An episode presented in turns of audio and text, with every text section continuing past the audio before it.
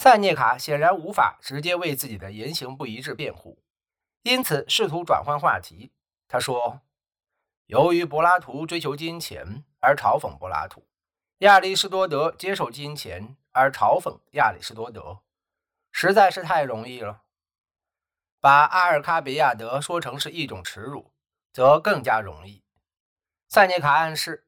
因为苏格拉底或其他任何伟大的哲学家，更不用说塞涅卡本人，真诚地想要将阿尔卡比亚德、小迪奥尼修斯和亚历山大大帝转变为好的统治者而责怪他们，这是愚蠢的。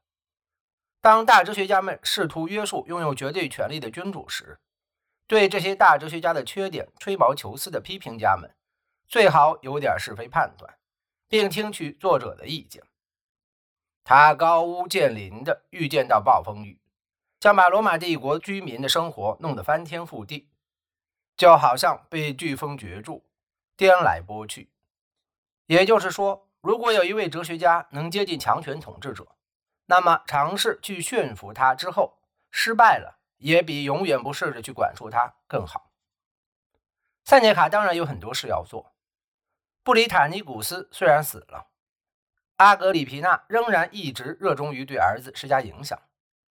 中午，尼禄正因为饮酒和盛宴而酒酣耳热时，他竟有好几次趁他酒醉接近他，伺机准备乱伦。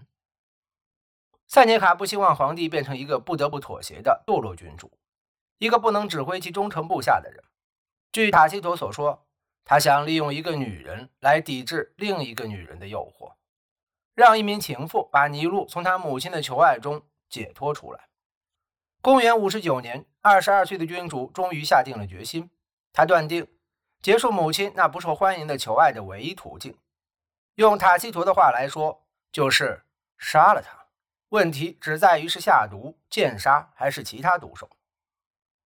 他谋划把他放在一艘做好机关将会沉没的船上，船沉了。但阿格里皮娜游到了安全地带，尼禄惊慌失措，招来了布鲁斯和塞涅卡，问他们该怎么办。塔西佗叙述说，塞涅卡沉默了很长一段时间之后，加入尼禄和布鲁斯，和他们一同策划如何最好的完结这场拙劣的谋杀。与此同时，皇帝决定使这件事看起来就像是他阻止了一场阴谋，是阿格里皮娜派一名凶手来刺杀他。为了看起来合情合理，他在听说自己的叛国罪暴露之后自杀了。然后他派出了三名凶手，以确保利剑刺入他的腹部。作为尼禄的公共关系专家，塞涅卡必须使这一事态的新变化向最有利的方向发展。在塞涅卡为尼禄创作的对元老院的演讲中，尼禄指责阿克利皮娜有多种叛国行为，把克劳迪乌斯的专制归罪于他。